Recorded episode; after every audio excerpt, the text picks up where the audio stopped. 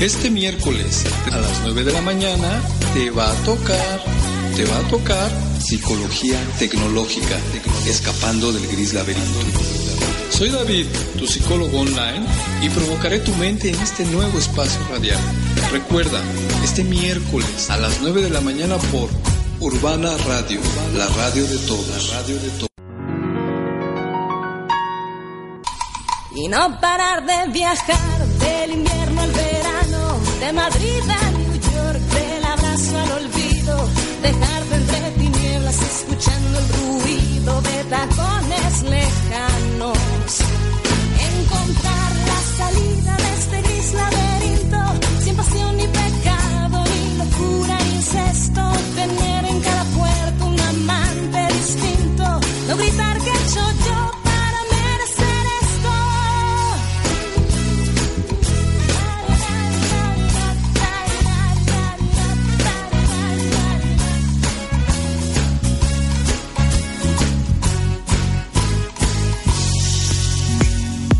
Buenos días, buenos días a todos. Mi nombre es David y soy tu psicólogo online.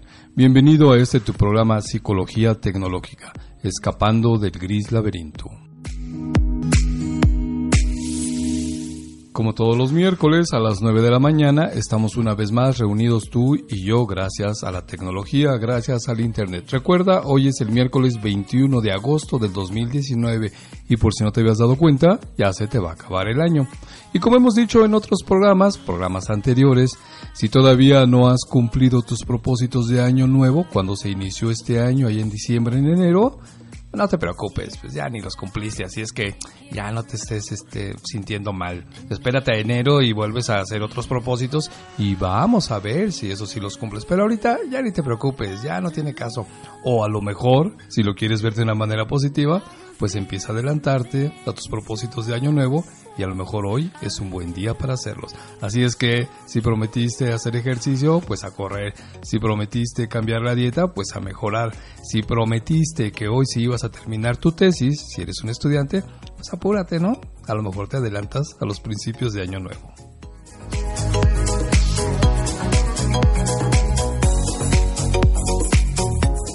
Este es tu programa Psicología Tecnológica Escapando del Gris Laberinto y te repito, yo soy David, tu psicólogo online y sinceramente estamos aquí, como dice el eslogan de entrada, para provocar tu mente, porque eso es lo que queremos, porque si tú provocas tu mente, resulta que a lo mejor encuentras algo diferente que puede mejorar incluso hasta tu calidad de vida. Por lo menos mi intención es esa, provocar tu mente. Esto es Psicología Tecnológica Escapando del Gris Laberinto. Bienvenidos todos.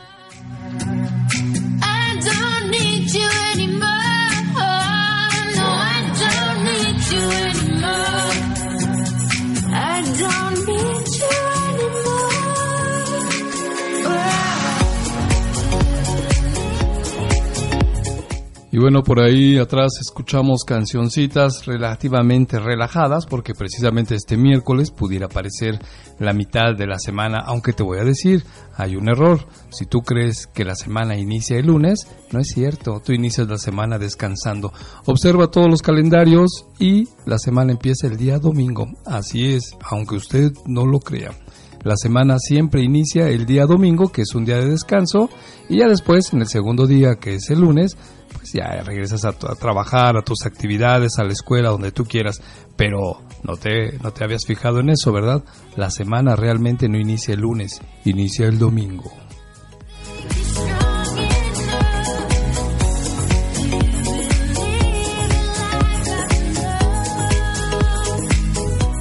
Y bueno, si tú es la primera vez que nos escuchas, te agradecemos tu presencia y te voy a comentar que este programa está dividido en dos barras.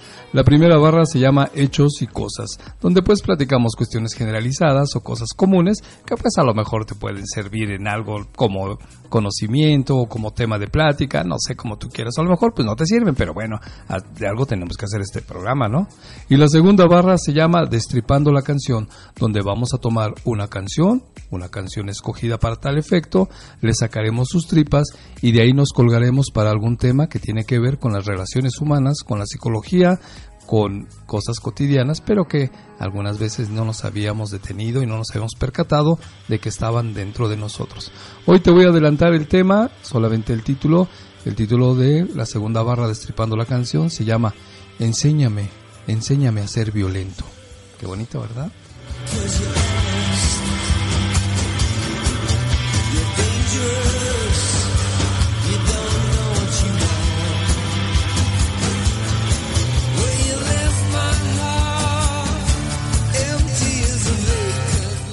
Pues bueno, para iniciar voy a mandar saludos a nuestra querida gente que siempre nos hace favor de escucharnos y pues a nosotros es muy grato regresarles el saludo. Hilda Moreles, te mandamos un saludo. El señor Alex Van Rojas, nuestro DJ, que también tiene unos programas espectaculares en la semana, pues por favor escúchenlo, es interesante. Al grupo del Hospital de Los Ángeles, en especial al doctor Héctor, un saludo. También a su querida esposa, Marisela de Only, a Mari y a Carmen de La Difference, a Maribel Jiménez, a Dani, a Alicia, a Sol, a Marichuy de Only a Mari Carmen, a Rosalba, a Janet, a Beatriz Chávez, también a la profesora a la profesora Alicia de ahí de la UNAM, le mandamos un abrazo y un saludo, a Tere Valladares, por supuesto, y a todos ustedes que nos hacen favor de escucharnos, por supuesto, a todo el staff de Urbana Radio, señor Jules, su director ejecutivo, le mandamos un saludo, también al grupo de estudiantes de psicología que también nos hacen favor de escucharnos, y bueno, pues son más o menos como mil miembros, les mandamos un abrazo y un saludo.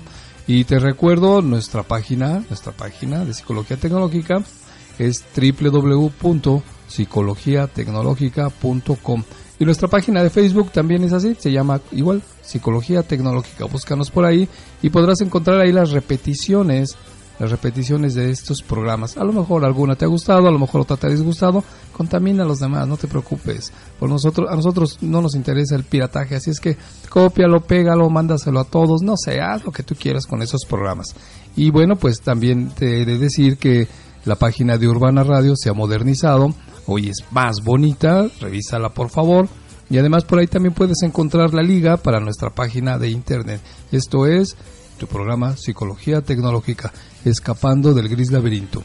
Y vamos a ver en qué gris laberinto nos hemos metido ahora y cómo podríamos salir.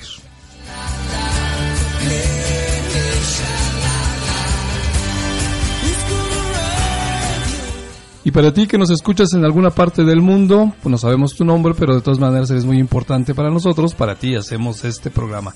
Así es que saludos a todos los que se encuentran en Estados Unidos del Norte, a toda la gente que nos escucha aquí en México en sus diferentes estados, a países como Guadalajara, jaja, Guadalajara, perdón, no, no, es uno, es menos, son cinco. Me equivoqué. Guadalajara es un estado hermoso aquí en México. A todos nuestros estados de la República, quería, quería decir que, bueno, a otros países como Brasil, sabemos que nos escuchan también en Perú, que nos escuchan en todo, toda esta parte del continente americano y también en Europa, por supuesto, en España, nos escuchan en Rusia, en Japón, en Australia y en diferentes países. Así que para ti que nos estás escuchando, te mandamos un saludo.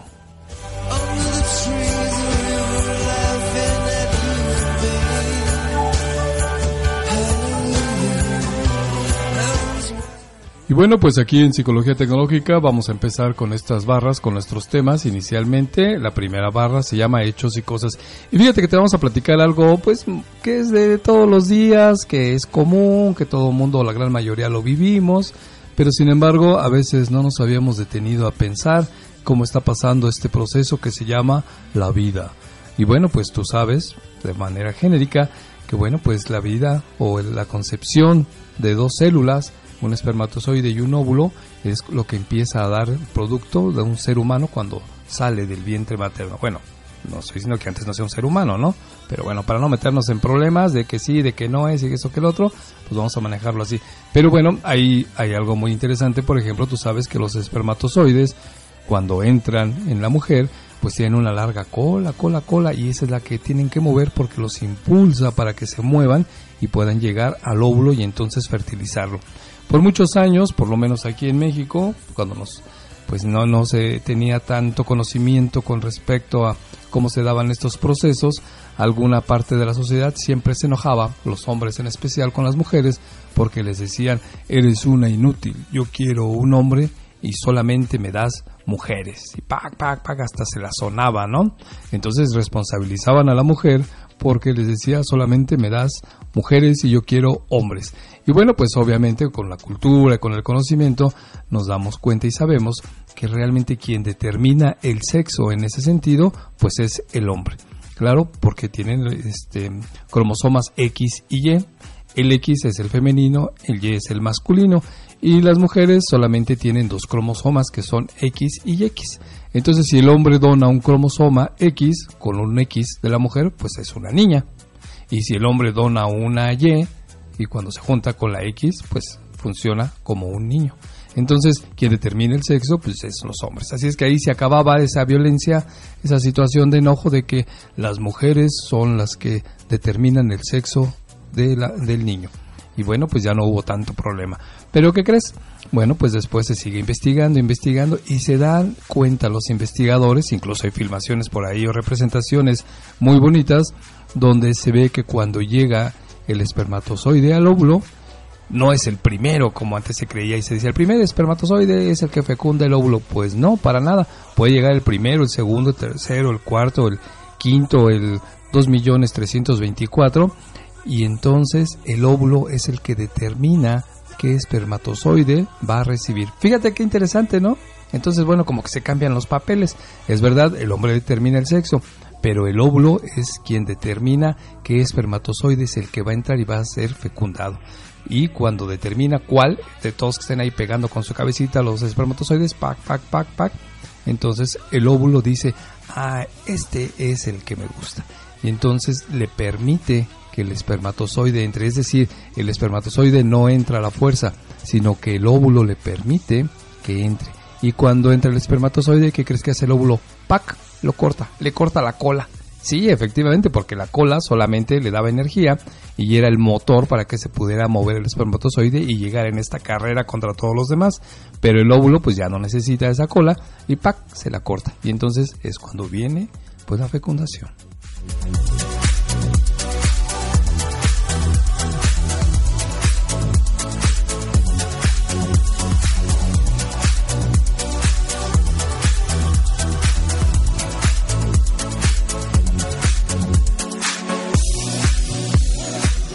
Así que fíjate qué maravilloso porque entonces se crea un ser vivo, se desarrolla en el vientre materno y de pronto nace la perfección, que es un bebé, que es un recién nacido.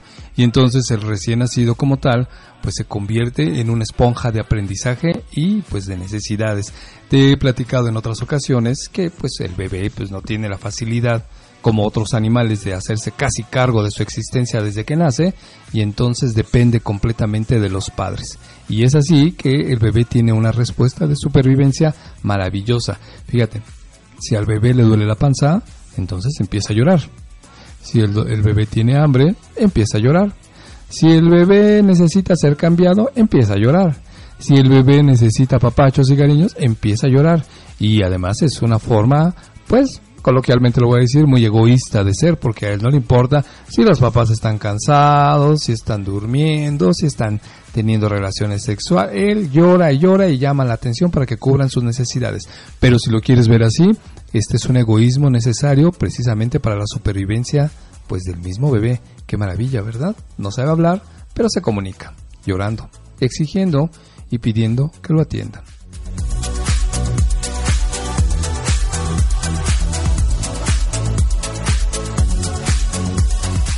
Así que la naturaleza como tal nos dona a todos los seres vivos, en especial estamos hablando de los humanos, pues de características especiales para la supervivencia.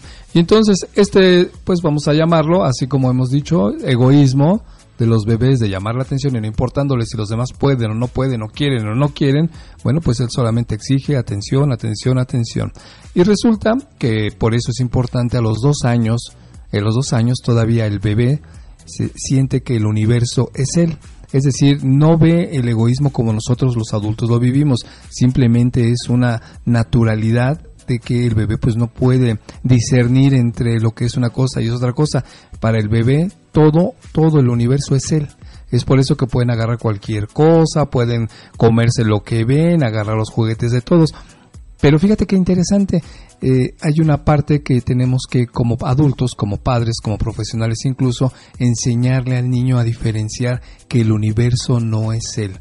Por eso más o menos a partir de los dos años a los niños se les empieza a enseñar que hay diferencias, esto no se toca, esto no es tuyo, tienes que pedir permiso, tienes que avisar, tienes que fijarte si es el momento adecuado y además algo muy importante, a los dos años más o menos tiene que aprender a socializar casi de manera individual con otros niños. Y ahí es donde viene un verdadero problema porque pues puede llevar a los niños al kinder que eso es muy importante y se enfrenta a una situación donde él se da cuenta que no es el único, que él no es el universo y que no todos están a su disposición, sino que todos los niños, cada uno de ellos, tiene una identidad propia y todos son atendidos o todos tienen necesidades diferentes. Y ahí el niño empieza a entender esta particularidad que nos va a llevar para toda la, toda la vida, que se llama individualidad. Y el aprendizaje, señoras y señores, niños y niñas, pájaros e insectos, se incrementa porque después de los dos años es importante que el niño pues empiece a manejar de manera adecuada pues esa particularidad de egoísmo con el cual nació y que era necesario para la supervivencia y entonces se da cuenta que él no es el centro del universo sino que es una parte muy importante del universo.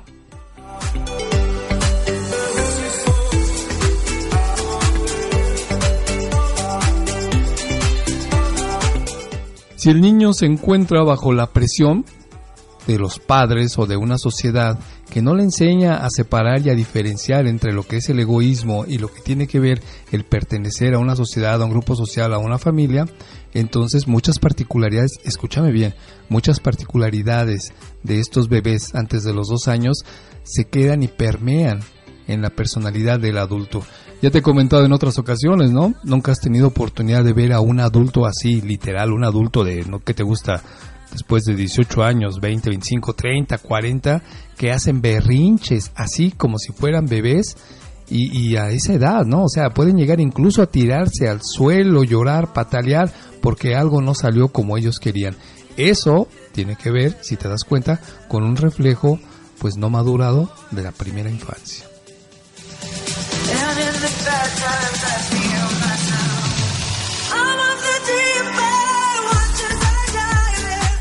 Es decir, si no hemos aprendido, si no con el tiempo hemos madurado, entonces tendemos a repetir situaciones que pues desafortunadamente debieron haber sido pues evolucionadas después de los dos años. Por eso es tan importante eh, si en algún momento no tuvimos nosotros pues algún tipo de ¿cómo te puedo decir? Acompañamiento familiar, a veces pasa, pues los padres tampoco traían instructivo, ¿no? Y a veces pues ellos también están inmersos en su propio mundo y piensan que tener al niño pues va a crecer solito con un iPad, con la televisión o algo semejante. Entonces, bueno, pues nos enfrentamos a una situación de inmadurez, aunque ya siendo mayor de edad, pues se supone que ya deberías de tener la capacidad o deberíamos tener esa capacidad para entender, discernir y modificar estas acciones que pues de pronto nos están causando problemas. Porque nosotros podemos vivir en nuestro eterno egoísmo pero ¿sabes qué? La sociedad no te lo permite, porque obviamente la sociedad pues tiene un ritmo de vida muy diferente que tiene que ver con cooperación, crecimiento, aprendizaje. Y si tú te quedas en tu propio egoísmo, pues vas a pensar que siempre tienes la razón y que la sociedad está mal. Qué interesante, ¿verdad? Porque aquí, en este mundo, todo se regula.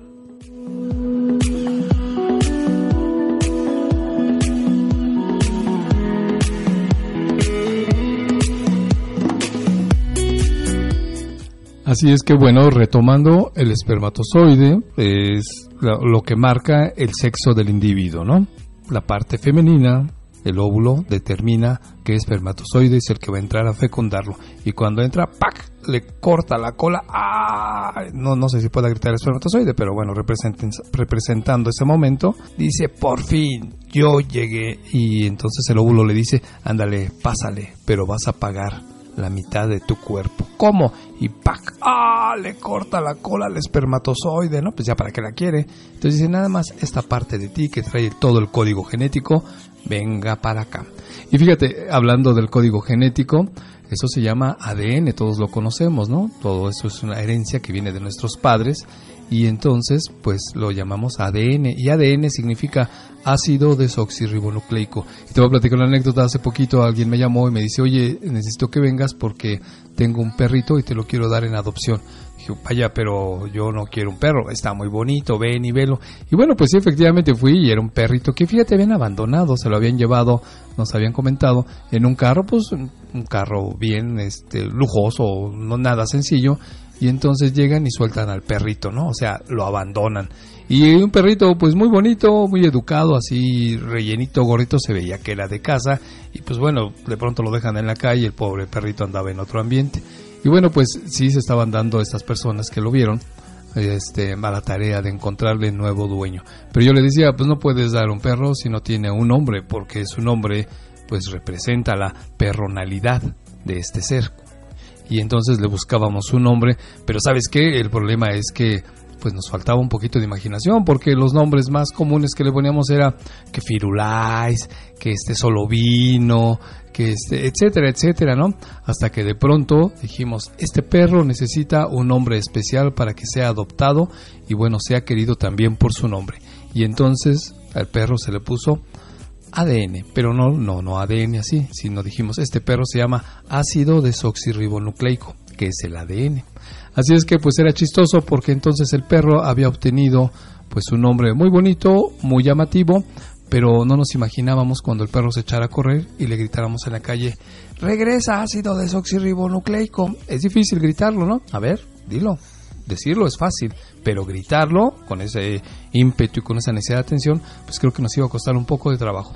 El caso es que el perro llamado ácido desoxirribonucleico pues fue rescatado por alguien.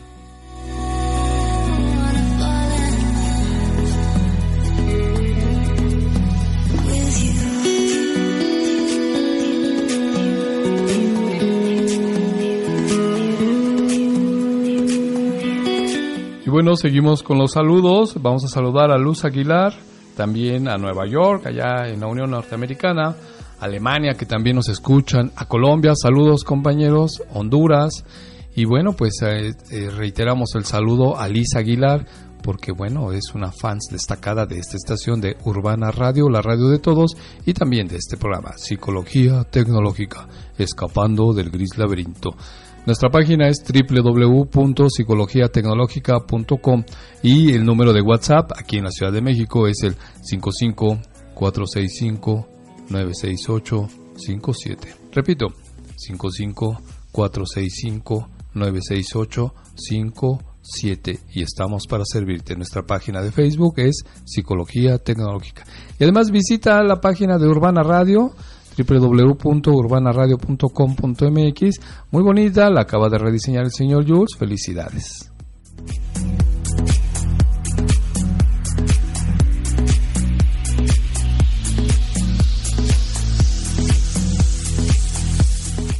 Y bueno, para no extenderme, te voy a platicar algo. Hace como dos o tres o cuatro programas, no sé, te habíamos invitado para que fueras parte de una idea que se está desarrollando y que se está llevando aquí en Urbana Radio y también en Psicología Tecnológica.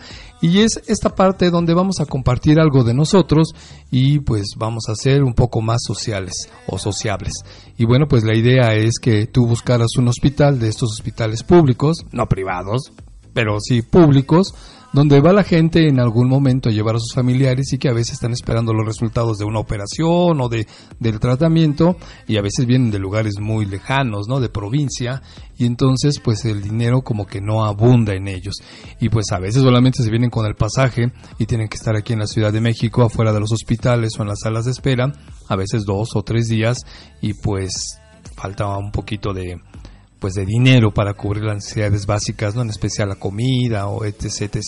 Y entonces, bueno, pues nosotros nos hemos aquí en Urbana Radio y en, este programa de psicología tecnológica nos hemos dado la tarea pues de unir esa, esa gran oportunidad que tiene el ser humano, en especial el mexicano, que tiene que ver con el servicio. Y por ejemplo, nosotros nos comprometemos junto con otras personas pues a llevar algún tipo de alimento, de café, de bebida a todas las personas que se encuentran allá afuera esperando pues respuestas de sus familiares y que a veces pues no traemos ni para la comida.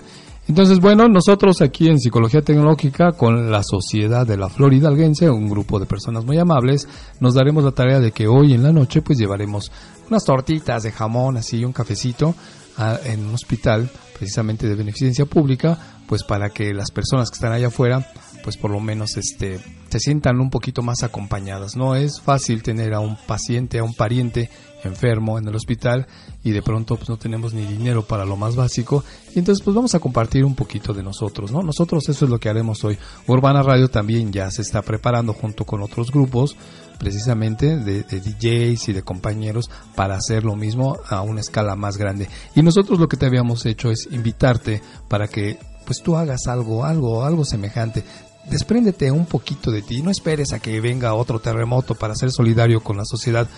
Tú puedes hacerlo ahora, si no puedes tú hacer las tortas, el pan o llevar algo de alimento a estas personas, bueno, pues consíguete a alguien que tú conozcas, dale el dinero, dónaselo si es necesario o ayúdale a hacer este, las tortas o lo que tú quieras y entonces acérquenselo a estas personas. Si tú no puedes, porque yo sé que estás muy ocupado, busca la manera de hacerlo pues también indirectamente. Porque sabes que hay algo muy grandioso en esto, habla de la solidaridad de nosotros como seres humanos, como mexicanos incluso, donde tú te encuentres, y al mismo tiempo vas a obtener un resultado maravilloso que es la satisfacción, fíjate bien, sin morbo, sin ego, egocentrismo, perdón, de sentirte especial, pero la satisfacción de saber que puedes hacer algo que igual te cuesta, ¿no? Porque pues hay que invertir un poquito de dinero, que ni siquiera es tanto, pero que a alguna persona en ese momento, en esa instancia, le puedes ayudar para que se sienta mejor.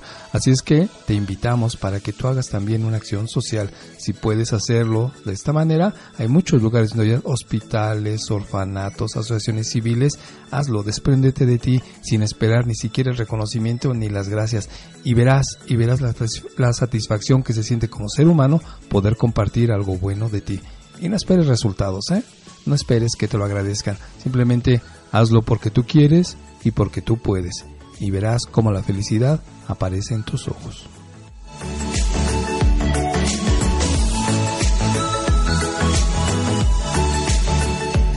Así es que estemos pendientes porque Urbana Radio también está trabajando en esta parte, está invitando a todos nuestros seguidores, compañeros, a todo el staff, a todos los grupos de cultura, está haciendo también lo mismo promoviendo este tipo de acciones que a final de cuentas sabes a quién beneficia, a uno mismo cuando las haces, porque te decía, la satisfacción de sentirte útil, de desprenderte un poquito de ti, te va a ayudar a veces a dejar esa tristeza, esa monotonía, esa confusión de la vida, ese enojo que a veces tenemos porque no nos da la vida lo que nosotros pensamos, cuando en realidad podemos encontrar la tranquilidad desde el otro lado, en lugar de que nos den, nosotros vamos a compartir.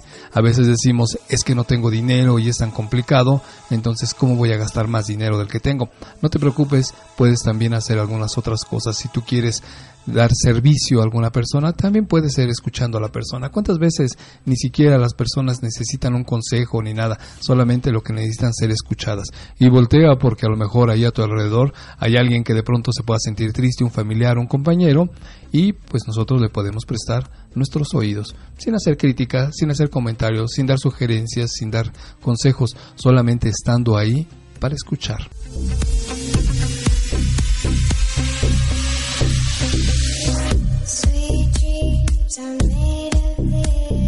Y bueno, pues después de todo esto dicho, de las invitaciones que te hemos hecho, pues vamos a pasar a nuestra segunda barra.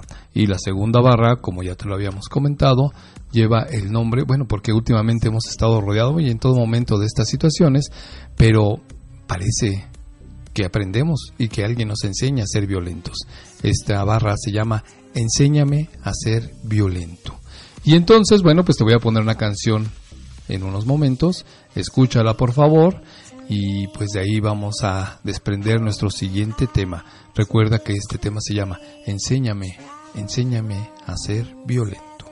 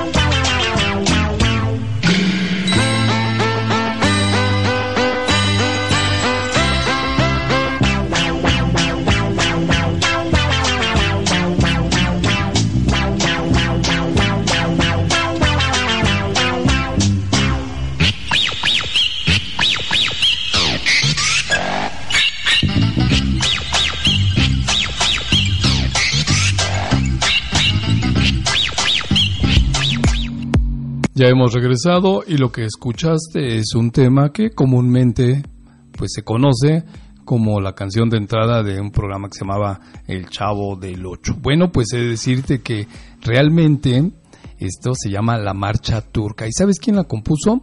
Ludwig van Beethoven. Exactamente, ¿a qué no lo sabías? O tú sí lo sabías, yo lo sé, porque tú tienes mucha información de cultura general. Esta, esta entrada de programa para el Chavo del Ocho, el Chespirito, que lo utilizaba en su programa, en realidad es de Ludwig van Beethoven y se llama La Marcha Turca. Lo que pasa es que, pues hace algunos años, un francés que se llamaba, o se llama, perdón, Jean-Jacques Perry, hizo una adaptación de esta marcha turca de Beethoven y finalmente la tituló Los elefantes nunca olvidan. Y eso es lo que escuchaste, los elefantes nunca olvidan. Y entonces pues este señor Roberto Gómez Bolaños pues la usó para hacer la entrada de su programa del Chavo del Ocho. Incluso fíjate, este señor Roberto Gómez Bolaños intentó ponerse o quedarse pues con esta grabación por derechos de autor, pero sin embargo, pues no, ya tenía, en primera tenía alguien que la había modificado, que era el francés Jean-Jacques Perry, y pues obviamente pertenecía a la marcha turca de Beethoven. Y entonces, pues bueno, ahí con la compañía televisiva con la cual representaba, pues llegaron a un arreglo porque pues obviamente este francés con esta adaptación que hizo en el 2009 pues metió una demanda y bueno pues la televisora pudo arreglar tener una compensación pues para este autor o más bien para este intérprete para evitar pues el pago de derechos de autor, ¿no? Fíjate. Y entonces pues Chespirito pudo seguir utilizando este tema de Beethoven cambiado por Jean Jacques Perry y bueno pues ese es lo que te ha llegado hasta ahora. Lo que has escuchado es la marcha turca y originalmente es de Beethoven.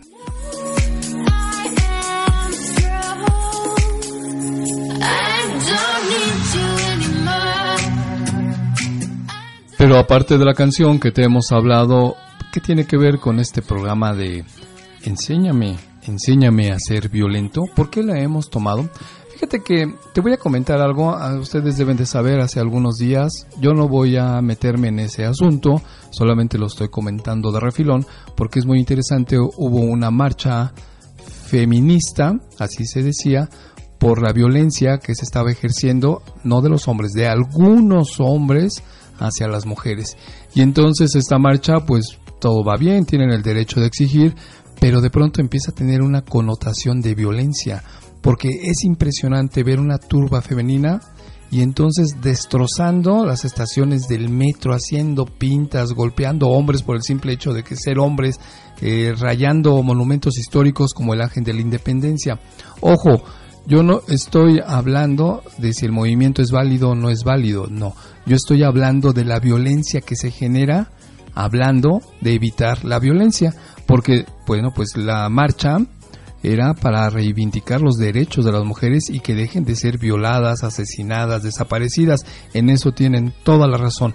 Pero lo extraño es que de pronto se vuelven incluso más violentas que los hombres y nadie las detiene. Entonces nosotros podemos ver ahí en las grabaciones cómo se ejerce la violencia sobre una persona, cómo incluso bajo la idea de que hacemos algo inofensivo como te echamos diamantina rosa en la cara o te pintamos, entonces nosotros tenemos el derecho porque estamos defendiendo el que nos han violentado.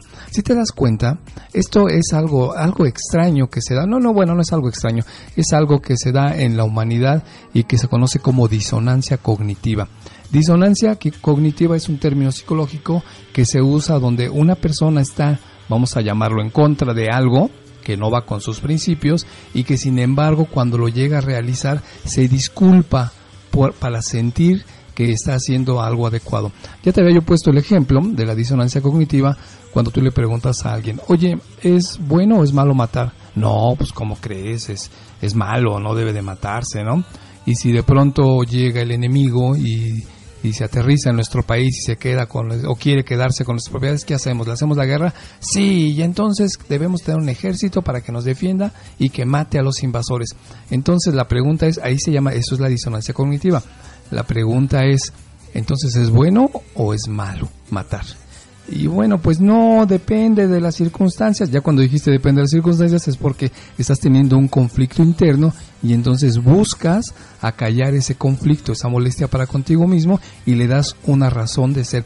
Y eso es precisamente lo que pasó en esta marcha. Ojo, yo no estoy criticando la marcha, estoy hablando de una situación general que se da. Esto lo conocemos también como psicología de las masas. De pronto una persona puede ser completamente tranquila, puede ser educada, un profesionista, y sin embargo cuando está en un grupo social que tiene ciertas características como este de vamos a agredir, vamos a romper, vamos a en pro de nuestros derechos, la persona cambia completamente su personalidad. Fíjate qué interesante, ¿no?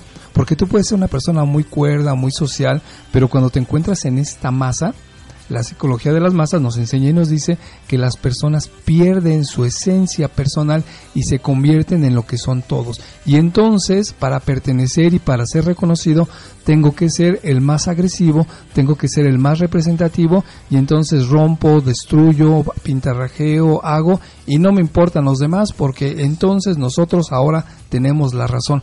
Fíjate qué irónico, ¿no? Por eso te decía que es una disonancia cognitiva. De pronto yo estoy en contra de la violencia y sin embargo yo me manifiesto con más violencia y entonces digo, tengo razón porque me han violentado.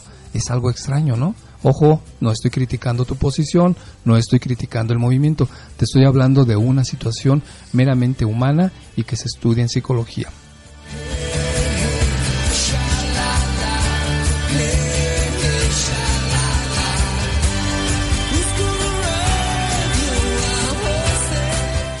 Entonces, fíjate, hablando de esta situación, yo me daba la, opción de decir, bueno, esto es algo natural, o sea, un grupo enardecido de mujeres que están en contra de, la violencia tienen el derecho de violentar el espacio de los demás y de agredir a las personas por decir, yo fui, he sido violenta y estoy en contra de la violencia y para ello, entonces como estoy enojada, voy a hacer más violencia.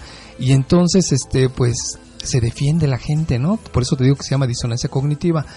Eh, protesto o digo que algo no está bien, sin embargo, en pro de la lucha, pues entonces yo hago exactamente lo mismo. Quizá en menor escala, yo no estoy comparando el pintarrajear un monumento histórico, romper vidrios, este, asaltar hasta una estación de policía, por así decirlo, quemar y prender, no lo estoy comparando pues con un asesinato, con una violación, con una desaparición. No, yo estoy hablando de la parte inicial, de la parte más íntima que tiene que ver con la violencia. Insisto, por favor, señoritas en especial, mujeres, yo no estoy hablando que estoy en contra, no estoy hablando en contra de un movimiento, no estoy hablando de que no sea su derecho y de que no tengan razón, no, no estoy diciendo eso.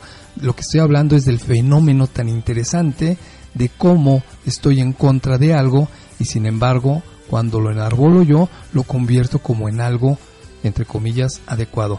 Es decir, la violencia con más violencia. Es algo extraño el concepto, ¿no?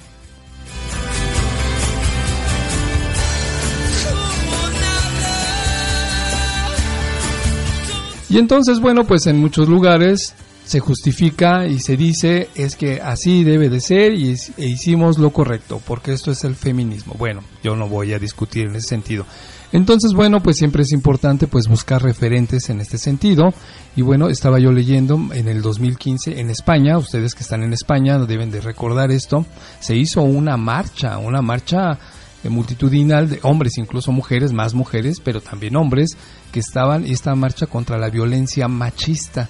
Entonces, fíjate, se hizo una gran marcha porque eran 400 más o menos colectivos feministas de toda España que recorrieron el centro de Madrid para exigir precisamente que la lucha contra la violencia de género pues fuera una cuestión de Estado, es decir, más o menos medio millón de personas, según las organizaciones, estuvieron ahí en el Paseo del Prado, a la Plaza España, caminando, exigiendo y lanzando consignas y todo esto precisamente para que pues denunciar la violencia machista porque también estaban peleando y estaban discutiendo con respecto a esta impunidad que a veces se da o a los más de 1300 en ese momento asesinatos que habían estado o que se habían dado ahí en España, ¿no? Y, además este pues era sobre las mujeres porque era el feminismo.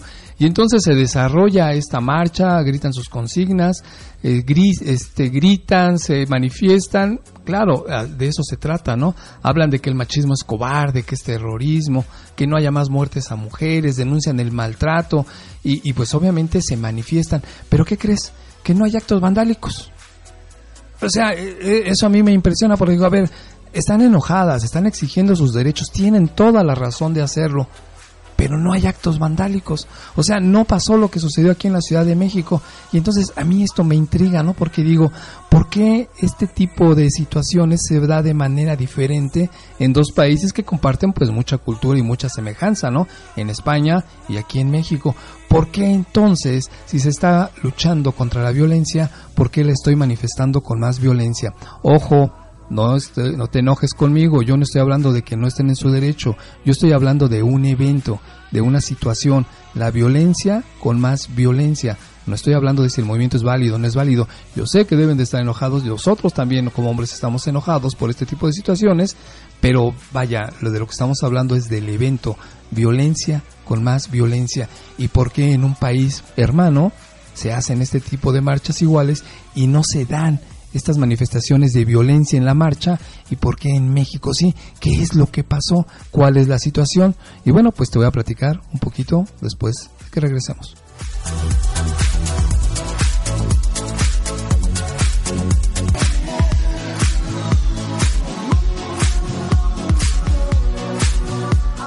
Y entonces en esta búsqueda, por eso te pusimos este tema que tiene que ver con Ludwig van Beethoven y que después pues retoma Chespirito en sus programas y entonces recordé algo muy interesante. Fíjate, a mí, insisto, yo no estoy hablando de la obra ni de la persona ni de, ni de nada, pero yo sí he escuchado muchas infinidad de personas que dicen es que el chavo del ocho y Chespirito, yo crecí con ellos, mi infancia fue maravillosa porque, ay, me acompañaron en todo instante.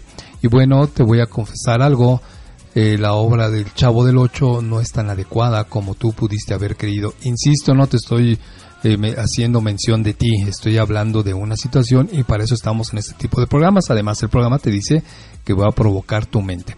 Te voy a platicar algo muy interesante. A mí en lo particular nunca me gustó este programa y bueno, te puedo decir que pues es paralelo a mi crecimiento, a mi juventud, a mi niñez. Y entonces eh, me llamaba mucho la atención porque en una ocasión vino aquí a la Ciudad de México a radicar una amiga que era de Argentina. Tú sabes que este programa del Chavo del Ocho, Ocho Espíritu, allá en Sudamérica, pues es como muy querido, es muy observado, es muy divertido y pues la gente a veces eh, piensa que el Chavo del Ocho Ocho Espíritu representa mucho de México y bueno, oh sorpresa, pues no, en realidad no es así. Bueno, entonces yo le decía a esta compañera, Vanessa, la recuerdo un saludo Vanessa por si me estuvieras escuchando, y le preguntaba yo, oye, ¿por qué les gusta tanto allá en tu país? Hasta el día de hoy incluso, tiene como, no sé, 40, 50 años este programa que se inició, 40 años me parece. Y le decía, ¿por qué les gusta tanto? Dice, es que son escenas tan chuscas, son situaciones tan irreales cuando vemos el programa del Chavo del Ocho y a la Chilindrina y a Don Ramón y al mismo Chavo. Dice, es tan extraño que de verdad, de verdad, pues nos causa risa, porque pues no puede existir algo semejante. Dice, pero ¿sabes qué, David? Cuando llegué a México y empecé a conocerlos y empecé a adentrarme en su cultura, me di cuenta que ustedes son exactamente igual como los personajes del Chavo del Ocho. Y entonces déjenme decirles que yo no me sentía halagado. ¿Por qué? Ahorita te lo platico.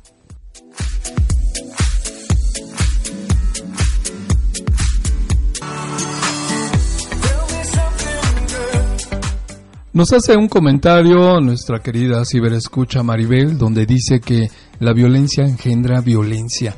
Entonces, fíjate, hablando de este programa, muchas de las veces este tipo de violencia aparece en los medios sociales y aparece en los medios eh, comerciales de televisión, de radio, de cine, y como consecuencia, pues muchos de nosotros tomamos esos principios, entre comillas, como reales y los adaptamos a nuestra vida.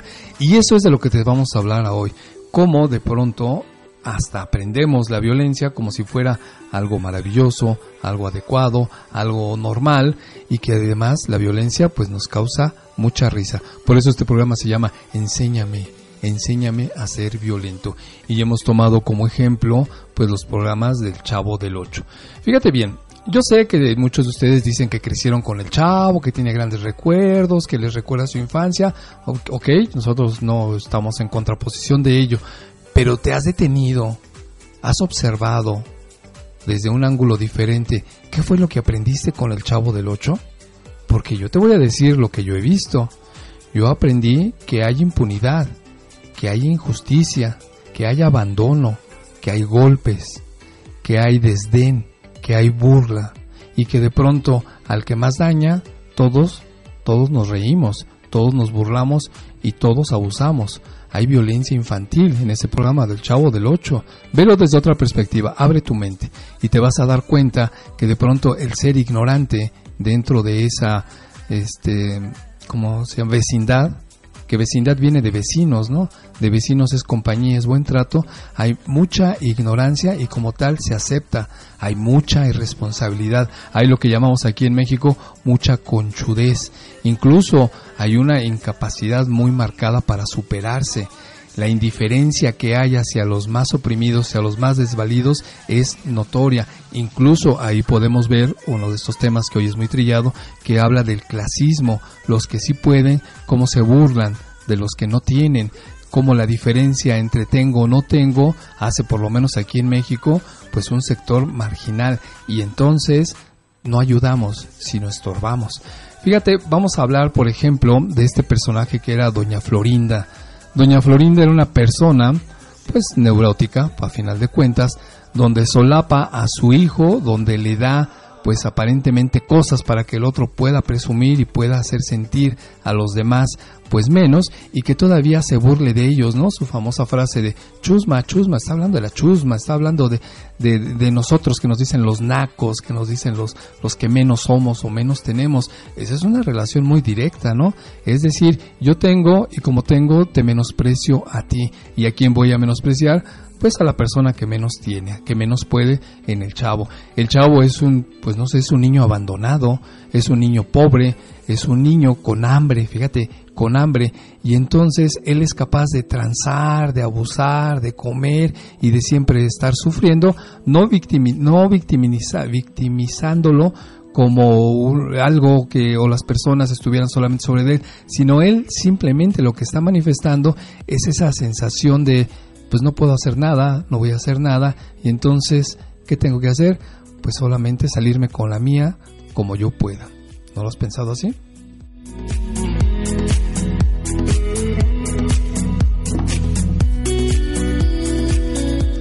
Doña Florinda es un claro ejemplo de la violencia de la mujer hacia el hombre, porque ella se da el lujo de estar golpeando reiteradamente al personaje que es don Ramón y además de todo insultándolo, eh, minimizándolo, pegándole y eso es lo que le enseña al hijo, porque el hijo al final, después de que doña Florinda siempre lo está cacheteando y golpeando a un hombre, entonces él también, el hijo, termina diciéndole chusma, chusma, y también le da su golpe o su zape, como decimos aquí.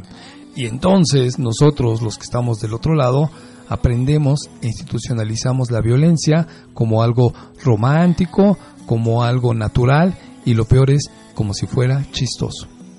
La violencia, señores y señores, se nos presenta como una cotidianidad y nosotros pues la aceptamos.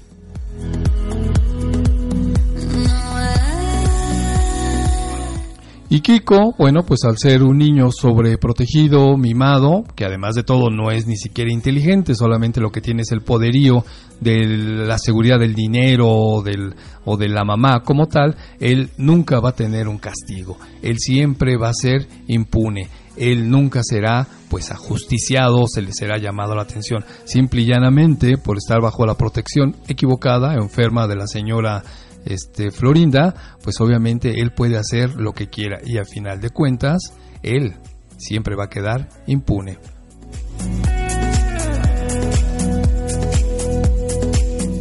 ¿Cómo se dan las relaciones entre los infantes, entre todos los que son la Chilindrina, Kiko, el chavo y, y, más personajes que aparecen ahí. La relación entre ellos siempre es con violencia, con violencia infantil. No solamente se golpean, se tranzan, se, se lastiman, sino que hay mucha violencia verbal, es denigrar al otro. Y entonces, ¿qué provoca eso? Pues mucha risa, provoca carcajadas y, e insisto, el que se estén gritando todos, el que se estén golpeando, el que hagan ver a alguien menos que los demás, obviamente eso es violencia infantil y entonces pareciera que la relación entre los niños así es como debe de ser. Sí, ya sé que es un programa y que su intención es que fuera chistoso, pero si eso lo ven los niños o tú como adulto, ¿qué crees que podrías estar aprendiendo? ¿O le has enseñado a tus hijos, a tus hermanos o te enseñaron a ti a separar entre la ficción y la realidad? ¿O como niño aprendiste que la relación entre niños era así, burlándonos, lastimando al que menos tenga, al que menos pueda, y entonces eso aplaudirlo porque nos hace chistosos? ¿No te parece que eso es bullying? ¿No te parece que eso es violencia infantil? Y que obviamente él, a lo mejor lo aprendiste no solo en un programa, sino también como ejemplo en casa.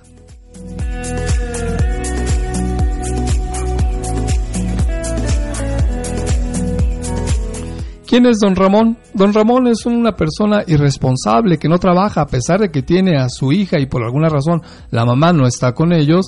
Él simplemente es irresponsable. Después pago, escóndeme, eh, soy conchudo, ay, este, después te doy, eh, es que no tengo, es que Fíjate cómo está subsistiendo. En realidad no sabemos de un don Ramón que, que estudie, que trabaje, que se supere. No, al contrario, ¿no? Su personaje pues refleja mucho de estas situaciones que vivimos hoy por hoy en nuestra sociedad, ¿no?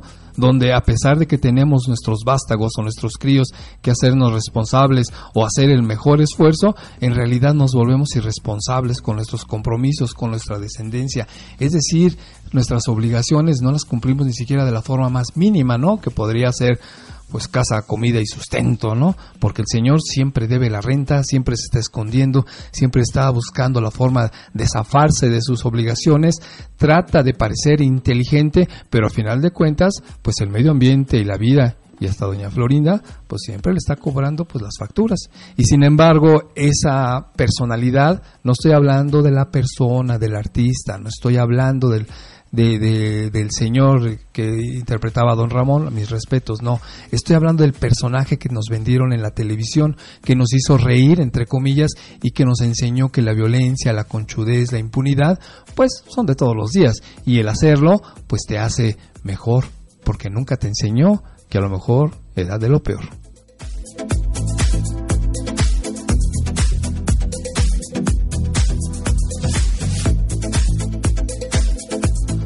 Con respecto al chavo, bueno, pues estamos hablando de tanta indiferencia que hay, ¿no? Pues yo creo que según lo que nos presenta este programa, pues es un huérfano o es un niño olvidado o es un niño abandonado, lleno de complejos, lleno de necesidades, de temores, que vive pues en un, en un, en un barril y además es un niño muerto de hambre. En realidad él se alegra o hace lo que pueda pues para obtener una torta de jamón y entonces a nosotros nos da mucha risa, ¿no? Que baile, que haga o que por obtener un pan, un plato de comida, incluso el mismo niño pues acepte hacer cosas que pues no debería de aceptar y entonces los demás lo que hacen pues es abusar del desvalido del pobre niño que se está muriendo de hambre, que a lo mejor, bueno, vamos a decirlo de esta manera, es un niño más inocente, pero que sin embargo pues lo que provoca es lástima lástima para qué? Pues también para obtener lo que necesita, ¿no? Entonces, en lugar de ayudar, de acompañar, de estar, el pobre niño está desamparado, el pobre niño está olvidado, está abandonado, incluso, incluso el vivir en un barril, bueno, pues decían, pues es una forma de esconderse, a lo mejor vivía, que era lo más seguro, en otro cuarto de la vecindad, pero él para esconderse, para estar con su dolor, con su llanto, entonces se tenía que esconder del medio ambiente en el barril y entonces la mayoría de las veces se metía pues llorando, porque era un niño abandonado, un niño olvidado, un niño lastimado por el cual todos, todos se aprovechaban de él.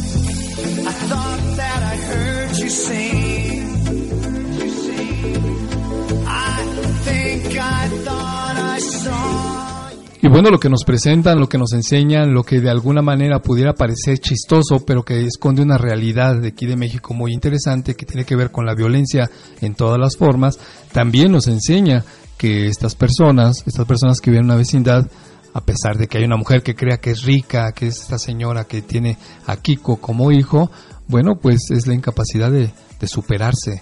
Estas personas no pueden superarse, lo único que están aprendiendo o buscando es salir el día al día. Y entonces aquí sí es donde se utiliza la frase que desafortunadamente y coloquialmente se utiliza en México, en algunos lugares, en algunas personas donde dicen el que no tranza no avanza y todo el programa se desarrolla en lastimar, obtener, engañar, salirse con la suya, burlarse, hacer bullying. Y entonces esto se institucionaliza y te enseña que ser así como el Chavo del 8, es divertido, es adecuado y hasta formas grupos para burlarte de alguien. Eso se llama bullying.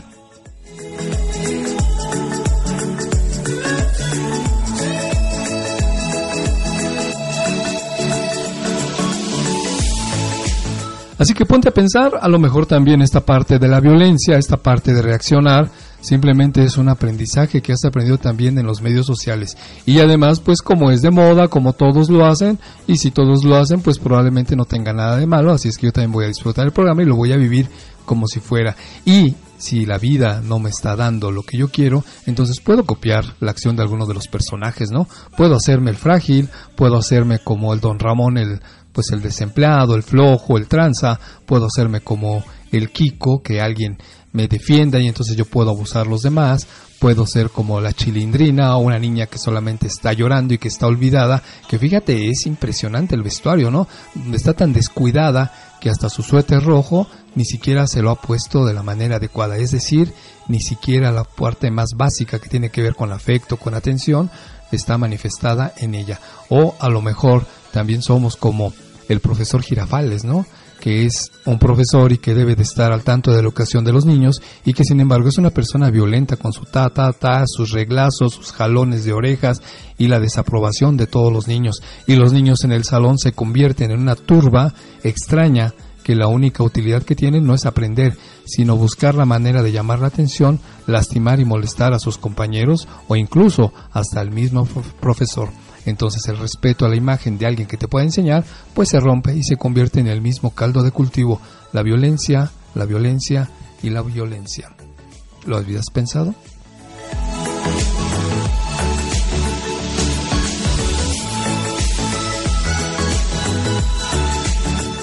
Y bueno, y solamente para todavía afianzar este tema, observa otro de los personajes que es el dueño de la vecindad, el que les cobra pues la renta porque es su negocio, es su empresa, es una persona que ha trabajado, que tiene sobrepeso, que es el señor Barriga. Pero el señor Barriga siempre llega pues solamente solicitando pues el pago de la renta y entonces la intención es de que unos se escondan, otros lo engañen, les den largas y utilicen la frase que aquí en México es muy coloquial, el ahorita mañana te pago. Y el ahorita como tal no tiene un tiempo definido, ¿eh? El ahorita probablemente significa nunca lo voy a hacer, o el ahorita puede significar hasta que se me pegue la gana, o cuando decimos ahorita es ni creas que lo voy a hacer, no me interesa, ¿no? Y entonces como los mexicanos no somos tan directos y nos cuesta decir no a las cosas, pues lo que decimos es ahorita, y hasta así con un dejo de desprecio, ¿no? Ay, cómo das lata, ahorita lo hago, y eso significa nunca y no lo voy a hacer. Y entonces el personaje del señor Barriga es una persona que incluso si tú te pones a pensar, dices, ¿por qué no los ha corrido? ¿Por qué no los ha sacado? Entonces, él se está prestando pues no, los otros son abusivos, ¿no? Él llega a cobrar, les da oportunidad, regresa, dice, oiga, es que no me ha pagado, ah, es que, ¿qué cree? Y entonces utiliza algo que nosotros los mexicanos, y fíjate cómo va con estas marchas, hacemos mucho, justificamos nuestras acciones. ¿Por qué no me ha pagado? Es que no he tenido dinero, es que, ¿qué crees que se enfermó mi hermano? Es que, uy, no, acaba, acaba, mi, este, mi sobrino está en el hospital, y, oye, ¿cómo está? Pues yo creo que bien, acaba de nacer hace dos horas, ¿no? Es un recién nacido. Eh, exacto, pero el punto es que siempre estamos buscando justificar nuestras acciones y obviamente hacer algo que está muy ligado a ese egoísmo que no, no pudimos superar desde los dos años, de decir yo me salgo con la mía y entonces me meto en un dilema y pues y para salirme pues me justifico y obviamente no me hago responsable. ¿Se parece al personaje de Don Ramón? Sí, por supuesto. Y si la persona que te está cobrando, que está exigiendo sus derechos, entonces tú crees que estás en la obligación de engañarlo, de hacer una triquiñuela y que pueda aparecer el malo. Porque en el programa del Chavo del Ocho, el que va a cobrar la renta, pues es un negocio, es su casa, el malo puede parecer el que cobra la renta.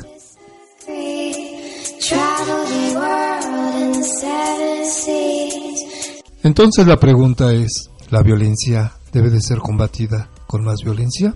O entonces, si yo estoy reclamando porque han ejercido conmigo la violencia, yo debo de también ejercer la violencia y debo de justificar el hecho? ¿La violencia será aprendida en casa? La violencia será permitida, incluso el aprendizaje como tal, en programas televisivos y a lo mejor hasta nuestros padres nos asusan para quitarse de nosotros y decir, ándale, ponte a ver la televisión y aprende lo que hay ahí porque la televisión es buena. la violencia a lo mejor es parte de nuestra casa, de nuestra vida. La violencia necesariamente es física o es verbal o también es sexual o también la violencia tiene que ver con indiferencia. La violencia tiene que ver con desdeñar o el desdén hacia nuestros hijos, ignorándolos, haciéndonos cargo de ellos y darle, por ejemplo, una computadora para que nos olvidemos de ellos.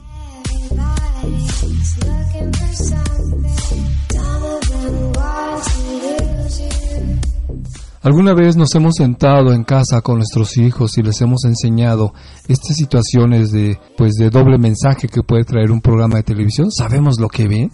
¿Sabemos quiénes son sus amigos? ¿Sabemos que realmente estamos educando hijos o solamente los estamos dejando allá a la deriva y al garete? ¿Estaremos enseñándoles violencia, indiferencia, temor, descuido? ¿La violencia estará siendo enseñada en casa?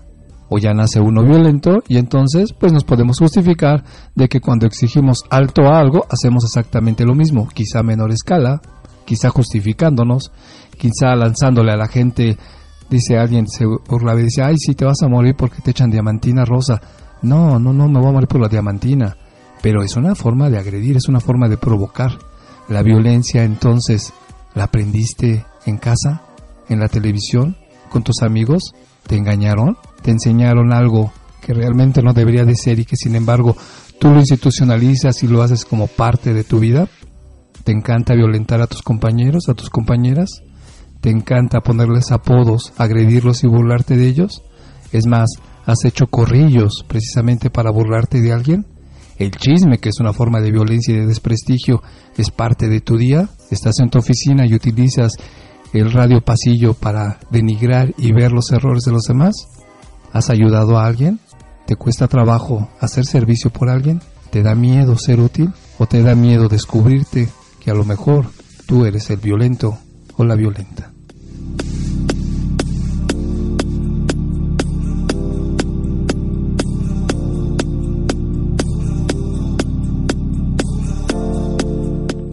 Aquí en México se ha hecho tan natural vivir con violencia que ya no nos damos cuenta ni discernimos cuando soy violento o no. A lo mejor violencia es sinónimo de un estilo de vida.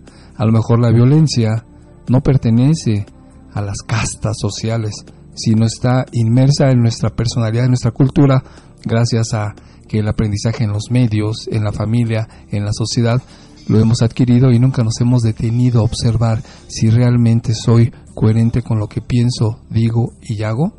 Estoy justificando mis hechos porque digo que he sido violentado o ha sido violentada y entonces yo tengo derecho ahora a violentar también.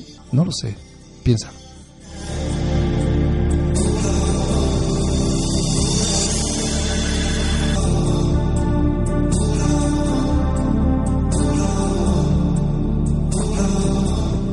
Fíjate que hay un psiquiatra, filósofo, neurólogo que se llamaba Víctor Frank. Él es conocido porque él es el creador de, una escuela de psicología que se llama logoterapia. Y fíjate que este señor Víctor Frank sobrevivió, me parece, a tres o a cinco campos de concentración donde en la Segunda Guerra Mundial, donde su única esperanza para vivir y salir vivo, perdón, era el encontrar a su esposa todavía viva y pues reforma y formar de nueva cuenta su matrimonio. Eso es lo que lo mantenía vivo. Pero lo interesante de todo esto es que Víctor Frank sobrevive a cinco campos de concentración donde pues la idea era que todos murieran.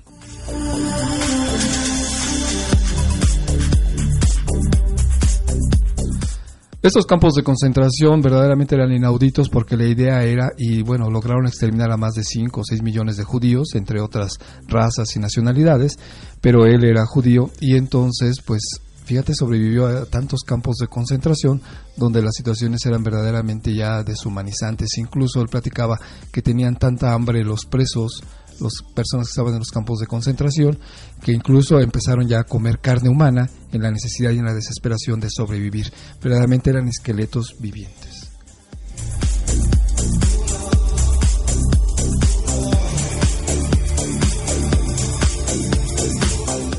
Cuando es liberado el campo de concentración, cuando llegan pues los aliados, entonces él se encuentra junto con otro compañero de ahí caminando pues por los cerros, por los valles, por los cultivos, pues ya libres, sin tener un sentido, sin de pronto saber qué hacer con esa libertad y con esa vida, porque había estado tantos años recluido, había tenido tantos sentimientos, tanto sufrimiento, que pues obviamente pues ya no había como tanta esperanza, la esperanza era vivir y ya cuando había sido logrado eh, ser rescatado, entonces ya no sabía qué hacer con esa vida, cómo empezar, dónde estar. Obviamente aparecen sentimientos de depresión, de ansiedad, de confusión. Pero lo interesante de todo esto es que uno de sus compañeros platicaba que recién liberados iban caminando por una vereda y había un cultivo, pues de la gente que vivía por ahí, de los alemanes, y entonces el compañero empezó a destruir este campo de cultivo y él decía, ¿por qué, ¿por qué lo destruyes? Ya eres libre. Dice, porque ellos me deben, porque esta es una manera de desquitarme de lo que estoy haciendo. Y parecería muy normal, pero en realidad, si te pones y te detienes, no es la misma justificación de lo que hemos vivido en tanta violencia, en tantas personas, es que me han hecho y entonces yo, como me han hecho, yo tengo el derecho también de ser violento y de destruir lo que yo creo que fue así. Y entonces ahí es donde Víctor Frank se da cuenta que en realidad pues hemos estado muy equivocados y muy dañados por las circunstancias, que hemos tomado el camino equivocado. Y entonces es cuando Víctor Frank eh, hace esta escuela que se llama logoterapia y obviamente hace libros donde dice que el hombre busca un sentido para la vida. ¿Y cuál es ese sentido de la vida? ¿Por qué me pasan las cosas? Esa no es la pregunta, sino ¿para qué me pasan las cosas? ¿Qué tengo que aprender de bueno de esto? No institucionalizar la violencia, el enojo y la represión porque a mí me ha pasado, sino simplemente ¿qué tengo que hacer yo basado en esta experiencia para modificar, pues sí, el sentido de mi vida?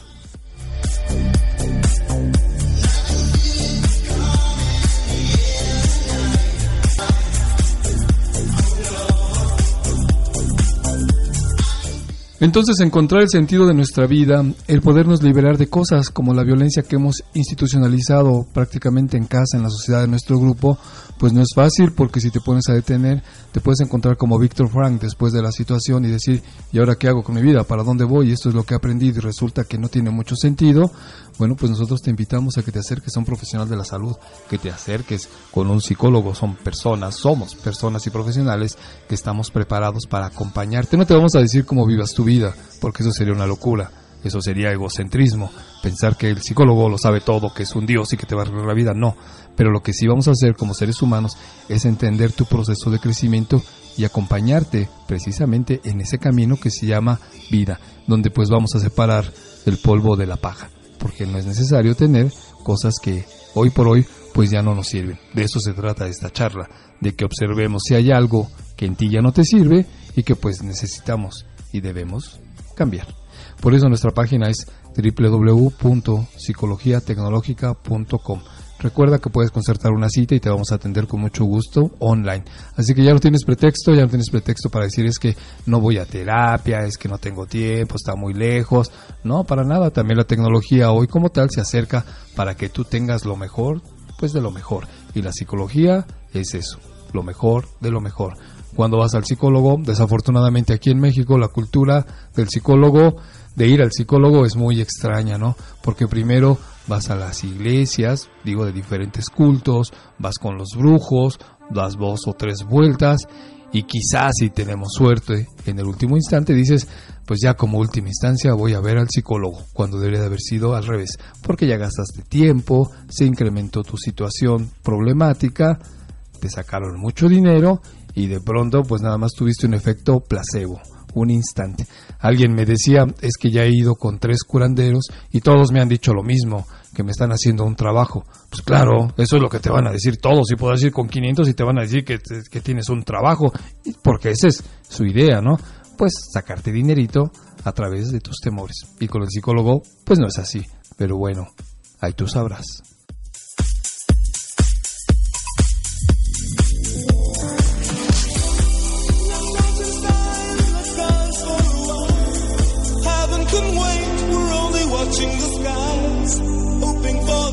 Entonces yo te invito para que nos observemos y te hagas la siguiente pregunta. Ahí te va, ¿eh? No te preguntes por qué me pasa esto. Mejor pregúntate, ¿para qué me está pasando esto? ¿Qué tengo que aprender de esto? O simplemente, ¿qué estoy tratando de ganar con esta, con esta acción y con esta actitud? ¿Qué estoy logrando obtener? A lo mejor me estoy victimizando, a lo mejor quiero parecer el más violento, a lo mejor tengo miedo de, o a lo mejor simplemente no sé cómo hacerlo, porque nadie me enseñó y he tenido hasta miedo de reconocerme a mí mismo. Por eso decimos, ay no, al psicólogo yo no voy. La realidad es que a lo mejor nos está dando miedo conocernos a nosotros mismos. Así que te invitamos www.psicologiatecnológica.com. Y bueno, pues a partir de esta semana, antes de que termine, pues vamos a rebajar como atención a ti y a ti que nos escuchas, pues al 50% nuestras terapias y nuestras consultas vía online. No importa dónde te encuentres en cualquier parte del mundo, nosotros te podemos atender mediante videoconferencia. Es algo maravilloso y que te puedo decir, gracias a, a los testimonios de nuestros clientes, les ha cambiado la vida y para bien, porque hemos aprendido a discernir entre lo que tú quieres y de lo que no quieres, pero que lo seguías cargando como costal de papas en la espalda.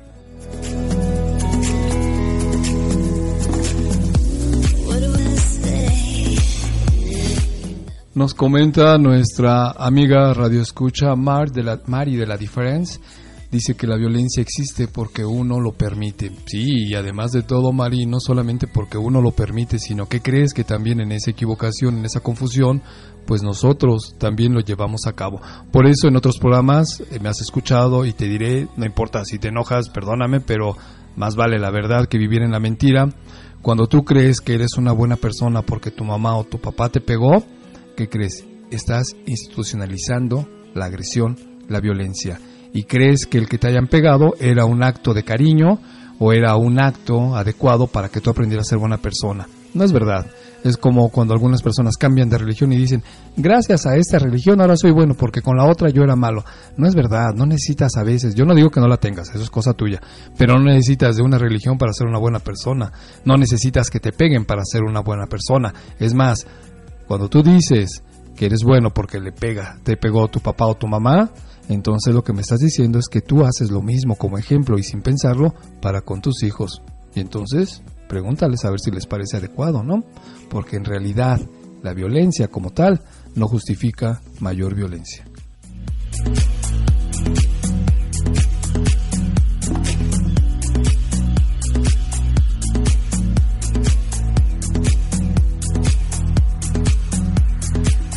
Nos comenta nuestra amiga Liz Aguilar de Cuernavaca, dice que no podemos juzgar sin ser empáticos y si somos empáticos entonces sabemos que no debemos juzgar, que existe la violencia porque uno lo permite. Empatía pues significa ponerte en los zapatos del otro, pero sin estarlo, por supuesto. Entender su punto de vista, pero sin estarlo también. Y bueno, pues para eso hay leyes, desafortunadamente, pues a veces las leyes no son como nosotros quisiéramos, de violentas quizá, pero sin embargo, pues son las leyes. Si no tuviéramos las leyes, entonces verdaderamente viviríamos en un estado de agresión constante. Y si aún así nos estamos quejando de la violencia, imagínate si no hubiera leyes. Pero, en fin, pues este es mi programa, esto es lo que te he compartido. No todo lo que aprendes en televisión, en radio, en familia es adecuado, porque a lo mejor la violencia está ahí, oculta y no te habías dado cuenta. Y así aprendiste.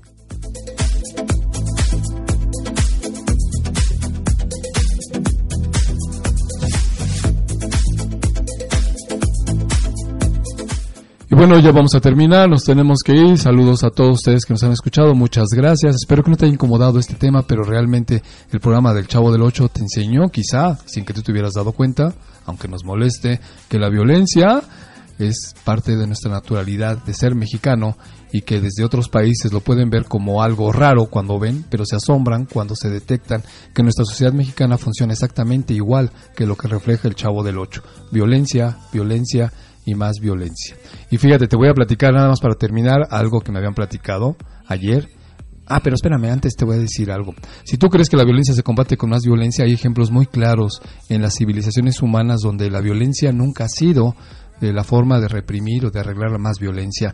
¿Has oído de Mahatma Gandhi? Sí, ahí en la India, él los liberó precisamente de la colonización o del imperio inglés sin soltar un solo disparo. Lee por favor ahí, es muy interesante la, la historia de Mahatma Gandhi. Él era un abogado, había estudiado, en, si no recuerdo, en Inglaterra y cosas así, y sin embargo con toda su inteligencia fue atacado, fue vilipendiado, incluso hasta lo asesinaron, sin embargo liberó a la India de Inglaterra sin un solo disparo, sin agresión. ¿Qué te parece? Si se puede, ¿no? algunas veces vemos en nuestros gobiernos esta misma intención y entonces por nuestra violencia nos enojamos y decimos es que nuestros actuales gobernantes no funcionan bien porque está pasando esto y cuando de pronto se habla de violencia, no, entonces pareciera como que nos enojamos. Qué raro, ¿verdad? Te voy a platicar algo que me dijeron ayer, que un conductor de uno de estos transportes públicos le hizo la parada a un señor que qué crees que llevaba así agarrado de la mano, más bien de la aleta, un pingüino, y se subió ahí al, al camioncito, pecera, no sé cómo que, cómo que era, y entonces se sube con el pingüino, así agarrándolo de la aleta y el pingüinito ahí caminando, ¿no? Y pues el chofer lo ve bien difícil y dice, oiga, ¿qué hace con ese pingüino? Y contesta el señor, dice, pues es que no sé a dónde llevarlo. Ay señor, pues llévelo al zoológico. Ay, tiene razón, muchas gracias, ¿no? Y ya, se baja el señor y pues lleva al pingüino al zoológico. Y lo que contaba este conductor es que a la siguiente semana, exactamente en la misma parada, vuelve a subir el mismo señor, pero también lleva de la aleta otra vez al pingüino y ahí lo sube al camión y se sube, ¿no? Dice, oiga, ¿qué pasó? Pues no que iba a llevar al pingüino al zoológico. Pues sí, sí lo llevé, pero ahora lo voy a llevar al cine.